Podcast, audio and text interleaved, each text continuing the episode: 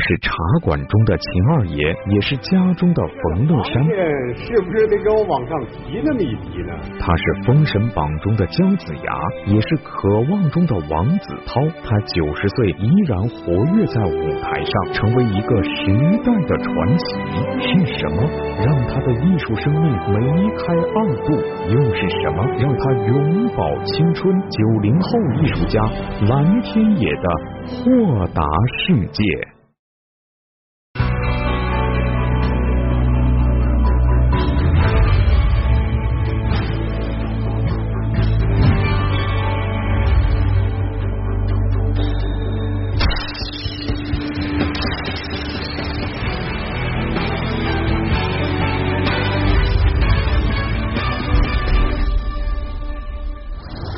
你好，您现在收看的是《心理访谈》金秋十月特别节目《时代记忆》。我们说的是时代记忆，其实我们要讲的是关于生命的故事，而且对于大家来说也是特别有意义的。那么在上一期呢，我们请来的重量级嘉宾是八零后王小棠。那么今天的重量级嘉宾又会是谁呢？他本是美专油画系的学生，却因抗战宣传，成为了一名专业的话剧演员。在七十三年的演艺生涯中，他塑造了七十多个栩栩如生的舞台人物形象，也用十年的时间在影视剧中留下数个令人难以忘怀的荧幕形象。他既是话剧表演艺术家，也是话剧导演，更是自成一派的书画家。他就是蓝天野。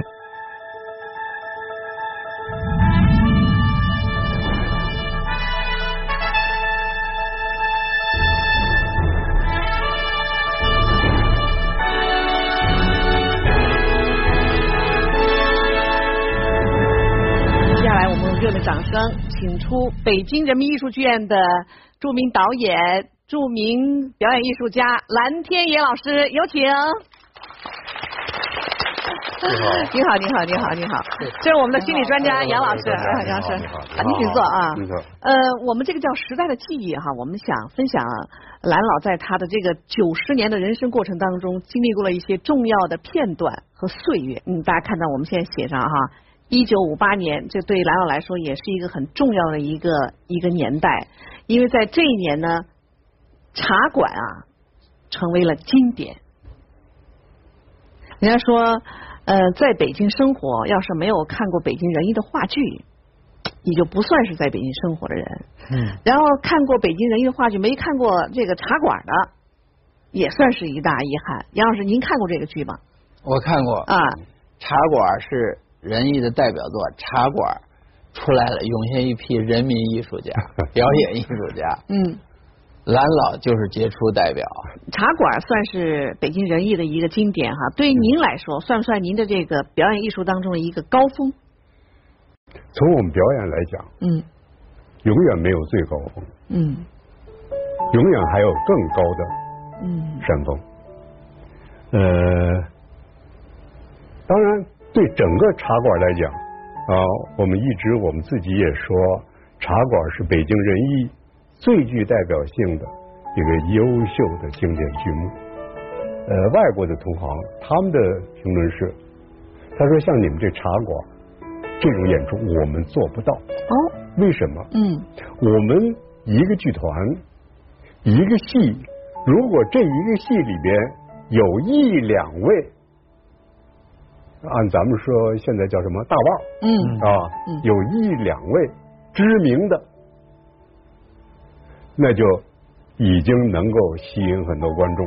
对，你们这满台的演员那么多，那么多好演员，有的有的那个大演员就就一句话。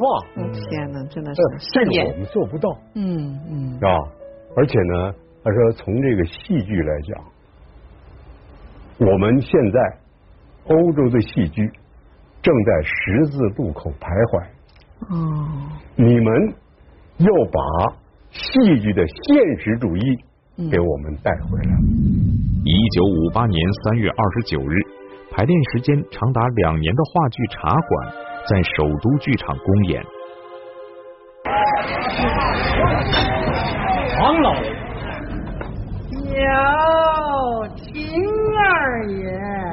您这两天心里边安顿了吧？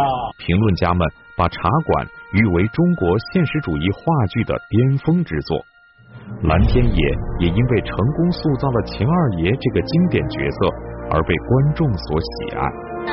不能那么说吧，我这点威风在您面前可就施展不出来喽。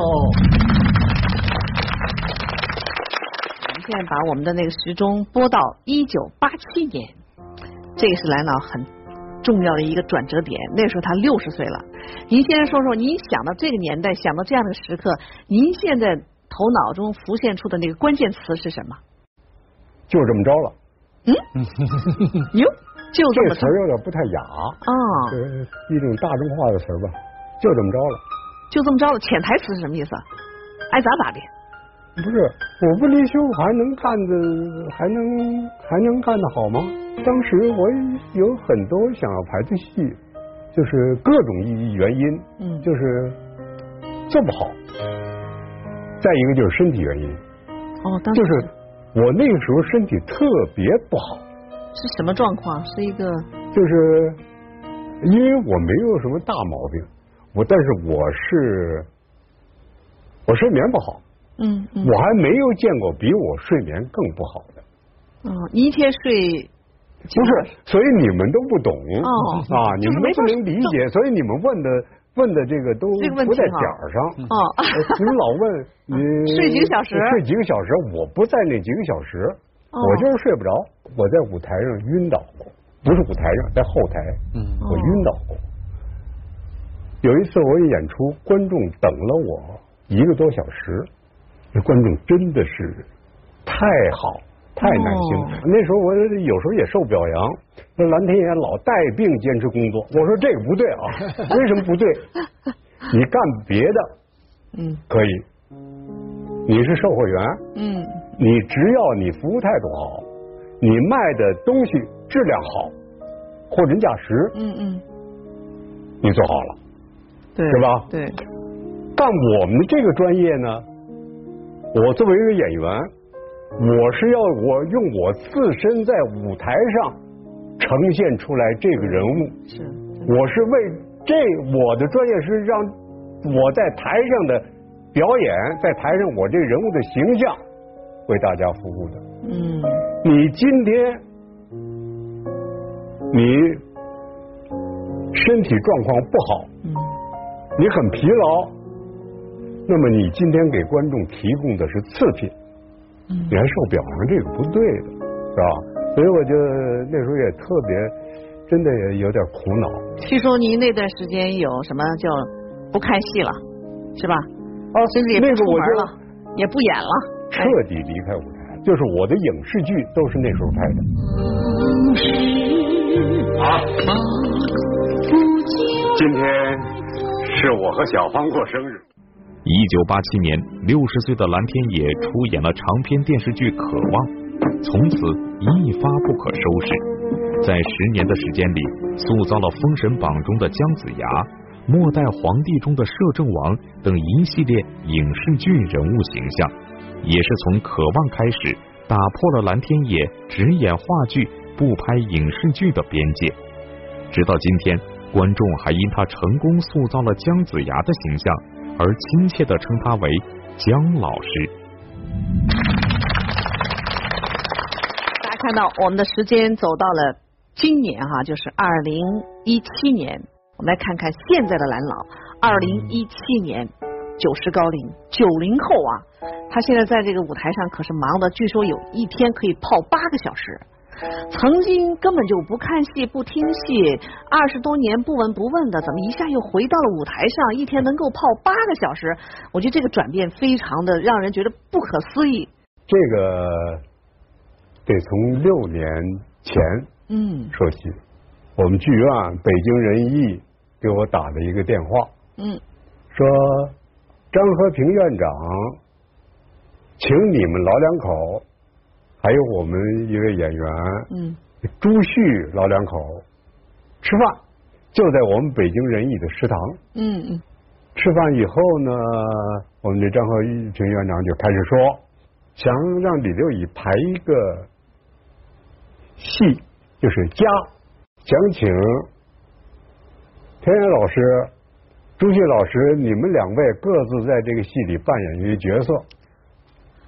我一听就愣了，我当时一个直觉反应，我说你们想过没有？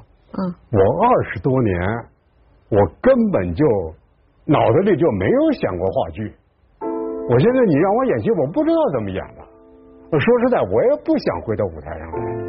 您是真心担心您把这个角色演砸了，毁了？不是，还是说你不是？我离开那么多年，我不想干这个。就像你，比如曾经爱过一个人，你现在根本不爱他了，所以你也对他。是这种感觉吗？不是你，你这这例子不对，这个例子不恰当啊！不对，因为舞台是您深爱的呀，你曾经在那儿几十年。我要一直那，我要一直那那感情还离不开，我当时我就不会离开二十多年了。所以我现在明确，我就是我，第一我不想演。您如果说咱们这换一个思路，你让我演冯乐山，那也可能更刺激你。在艺术创造上多一些想法，他们就打电话给朱旭，蓝天也说了，他要演冯乐山。那朱旭听说蓝天也都 角色都挑好了，那那就来吧。所以我们就管那顿饭呢叫鸿门宴。本是一句推辞的话，却成为了蓝天野艺术青春再次绽放的契机点。就这样，蓝天野以八十四岁高龄重返舞台。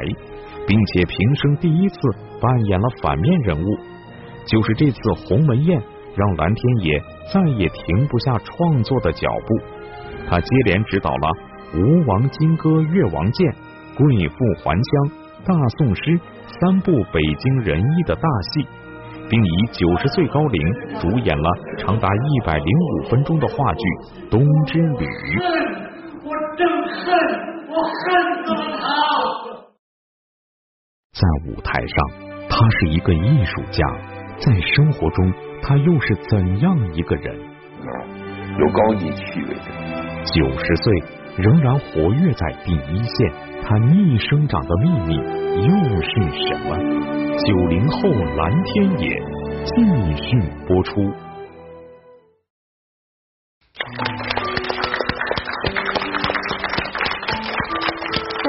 特担心，因为当时你是因为身体问题，对吧？离彻底离开舞台。您现在身体怎么样？您还失眠吗？失眠，那得坚持。一样失眠，但是不影响身体了。嗯，前几年吧，就是我回来演戏，前几年所有人都说你身体特别好，我不相信。我说你们去问啊。北京人艺，我们这个年龄段的这些人演员，嗯嗯，身体最不好的是谁？百分之百就是说蓝天野，但是人家老说，哎，你现在身体真好，我就慢慢，我自己感觉我也确实是，我现在比比原来身体好了。逆生长，您这是 逆生长，真的。不知道，哎，有没有什么窍门？你说您在锻炼，或者有什么方法养生方法？我是主张人不要养生，一个人要每天老在那儿嘀咕琢磨自己的身体，嗯，越琢磨越坏，对，它成为一种心理负担。您这就是健康心理学课程，真的？啊 那可不。榜样对，心理负担、心理障碍、心理苦恼，就是越琢磨越重。嗯，就不琢磨了，也就减轻了。嗯，您这是上升到心理学上了，您就是心理学专家呀。我，我觉得呀，您可能您说不养生，但是您是养心专家。哎，我也没养心啊。您肯定有养心，您肯定做了。凡是天天琢磨养生的人，心就累了啊，就没养着心。这这个我这个我特别赞成您这个 说法，因为我这还真有我认识的我很熟的朋友，有其中就有几位，就整天琢磨养生，完了整天就跟人探讨什么吃什么好啊，嗯，吃什么营养品，练什么功，什么这越琢磨越坏，越琢磨越越坏。就包括您这失眠吧。啊，刚才还是他提起来的。对啊，这失眠的人自己没提我失眠，而且尤其见着我讲广搞心理的，哎，您给我出个招解决失眠。哎，蓝老没提这事儿，是你提起来的。可是有好多朋友老找我，因为知道我这失眠这个厉害啊，而且年头好几十年了，说我这老睡不着觉，怎么办呢？这你你怎么？你看我也睡不着。我说 这有有有有办法。他说怎怎怎怎么怎么样？嗯我说你不管他。哎哎，我说那不管我还睡不着觉怎么办？嗯。我睡不着吃安眠药，但它有副作用。我说你又提过，我说睡不着觉，明天怎么办？我说你又提过要吃点安眠药有副作用，是药三分毒，那安眠药肯定就……我跟你讲，我都不愿意跟你们说我吃了多少安眠药，我只说了我能吓吓住你们。你说说我听听啊，你说一说。我从一九五九年到现在，天天吃没断过一天，肯定有副作用。但是我要不吃，他就天天跟你睡不着。我现在能这样吗？对对，我早完了，嗯，是吧？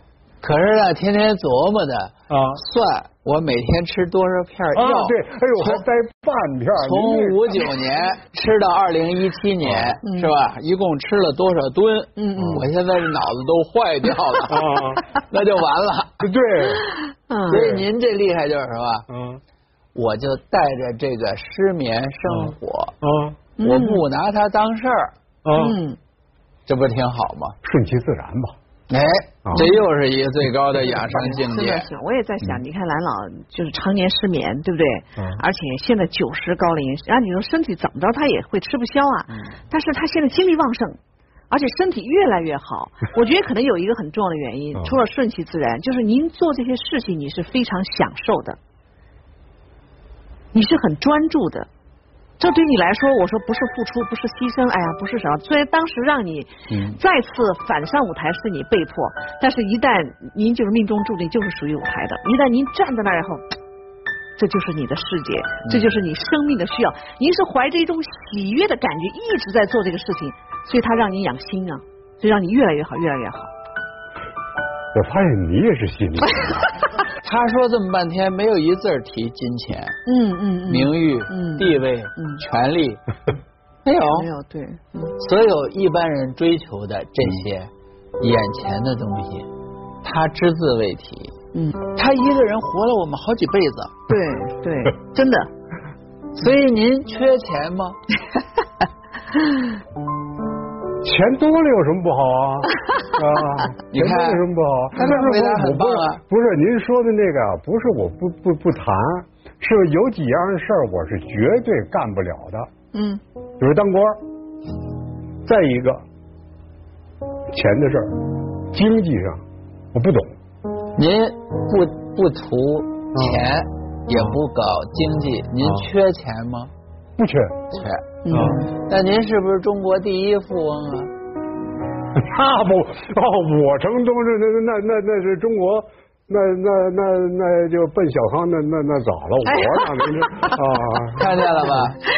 真正超越了，超越了我们一般人啊，金钱名利。对。但是他并不感觉到缺。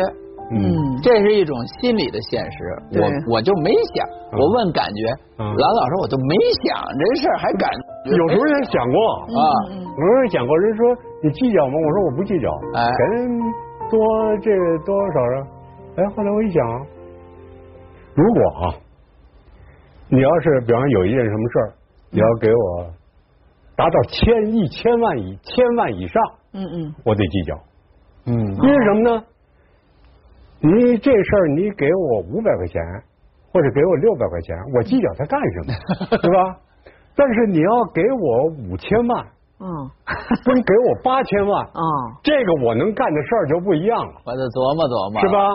那最好您能给我八千万，那五千万我我就会拒绝，对吧？那我值啊，是吧？我我能干点事儿，我那个。千八百块钱，我我计较它干什么？这是很现实的人生态度，也是最智慧的生存经济学。哦，因为人家根本一般的钱、名誉、地位连想都不想，但是在一般的地方，人家自己有有地位的感觉，有有钱的感觉。对对，而且这感觉还能变成现实，就是人家饶有趣味的、认认真真投入去干这个事儿，到时候那回报来了，您想拒绝都不行。蓝老，这就是您应该得的。对对。而且我觉得蓝老其实他的人生就活得非常的富有，嗯，也非常的精彩，拿钱是没法比的，真的。就您这九十高龄，嗯，你就是亿万富翁，你说你拿多少钱能买来这岁数？对，好，些那富翁四十岁，嗯，是。您是无价的，真的是无价的。我因为我在想呢，比如说我今年干完了。明年到九十一岁了，是不是就可以离开舞台就歇了？但是现在这个话说完了之后，能明年能不能做到？我现在不知道，对啊。但是我总有一天，呃，就不能老那么干了吧？对对对。呃，那么我真正要不干了，我干什么呢？嗯。当然肯定还有点事儿。呃，有一件事我必须做的。嗯。我养两只狗。嗯，现在我们能养，因为我老不在家。对对对对。那 说别人说我可以帮你，说那不行，我养狗我得，我得陪着，我得陪着它。是我要养。哎，对对对，哎，我还没养呢，我那两只狗，我的名字都想好了。嗯，叫什么？一个叫大师。哦。一个叫泰斗。好，又大师泰斗。有人因为我真的我真的怕，就是您说我我我。您要找人说，哎呀，您是大师，您是太多，你看，这蓝老的人生境界是超凡脱俗了，真的，对吧？我们一般人要见着大师和泰斗，我们顶礼膜拜，在他眼睛就是两条狗。不是不是不 是，这个呃有幽默，现在好，有一阵儿啊，自称大师泰斗的太多。说句您不爱听的话啊。在我对面坐着的，那才是真正的大师。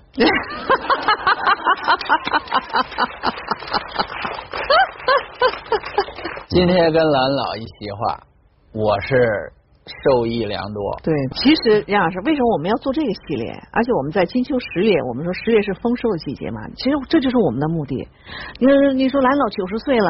他可能，我觉得他会做在接受很多媒体的采访，是吧？他会去跟人家分享他的故事啊，什么艺术人生，向经典致敬啊。但是，但是我们确实就是想看到，哎，在他的这个路径过程当中，背后到底蓝老是一个什么样的人啊？他在这个关键的人人生的转折点，他是怎么做的？其实这些我觉得是很有参考价值，对于我们每个人来说。但他的人生路我们没法去复制，是吧？你不可能成为蓝老那样的人。但是蓝老的那种品质，他的智慧。我觉得这些啊，我们真的是可以学的，而这些学的对我们个人来说是有用的，所以这也是我们这个系列节目的意义。我们做这个节目呢，我们导演还做了些工作。我们刚才主要是听蓝老说了他的他的经历和他的感悟。我们想听听在，比如在北京人艺的那些演员当中，在蓝老周围的那些朋友当中，他们怎么看蓝老？嗯，在他们的心中，蓝老究竟是个怎样的人？用毛主席那句话，是吧？有高级趣味的人，在我的心目当中，他是他就是宝贝。他真的就像一个大家长，那就是榜样。他那一竖耳朵就知道我的毛病。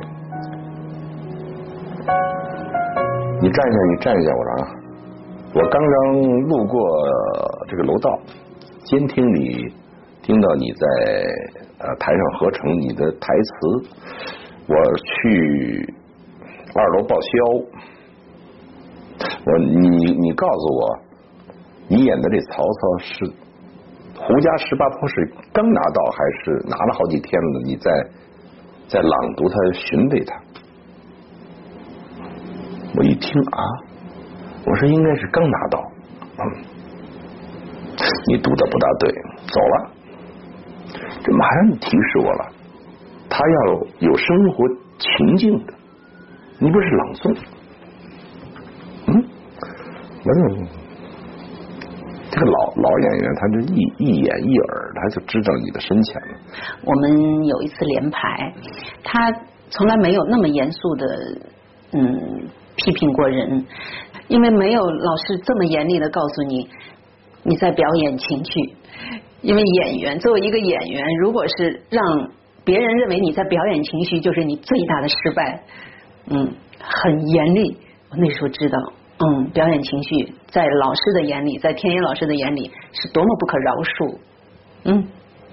而且他讲真话，就是你哪儿好哪儿不好。他说：“哎呦，你这戏都把我感动了，好几个地方我都特别感动。”他说：“但是呢，这个戏看看他在个性上能不能再再能强烈一点。”啊，当然了，呃，这是一个高度啊，那个高度太高了。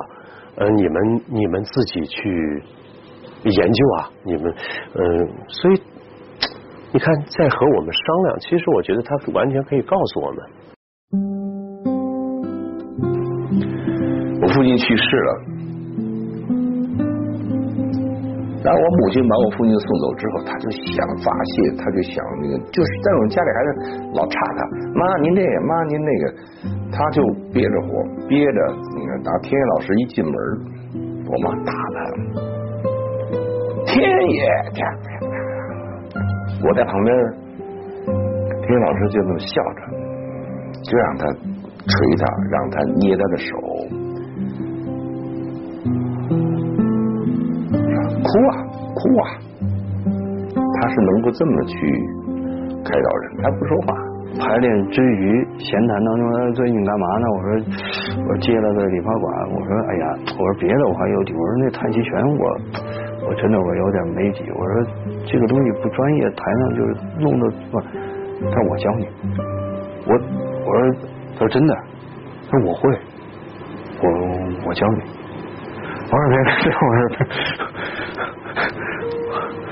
我，但是那个真的让我很感动，就是，就别看有时候就是这一句话，就是有时候。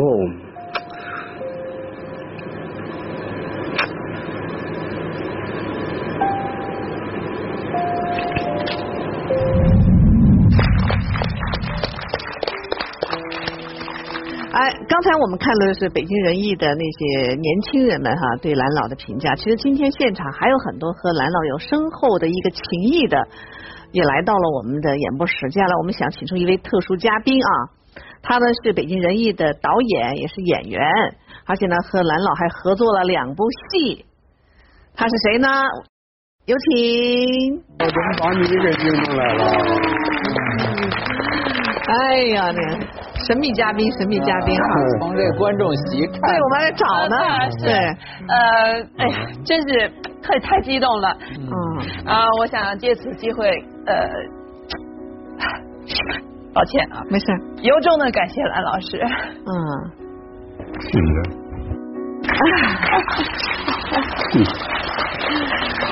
哎呀，这个他们怎么把你给牵进来了？是是是，呃，其实就是来坐下来说好不好？坐下来，坐下来聊一聊。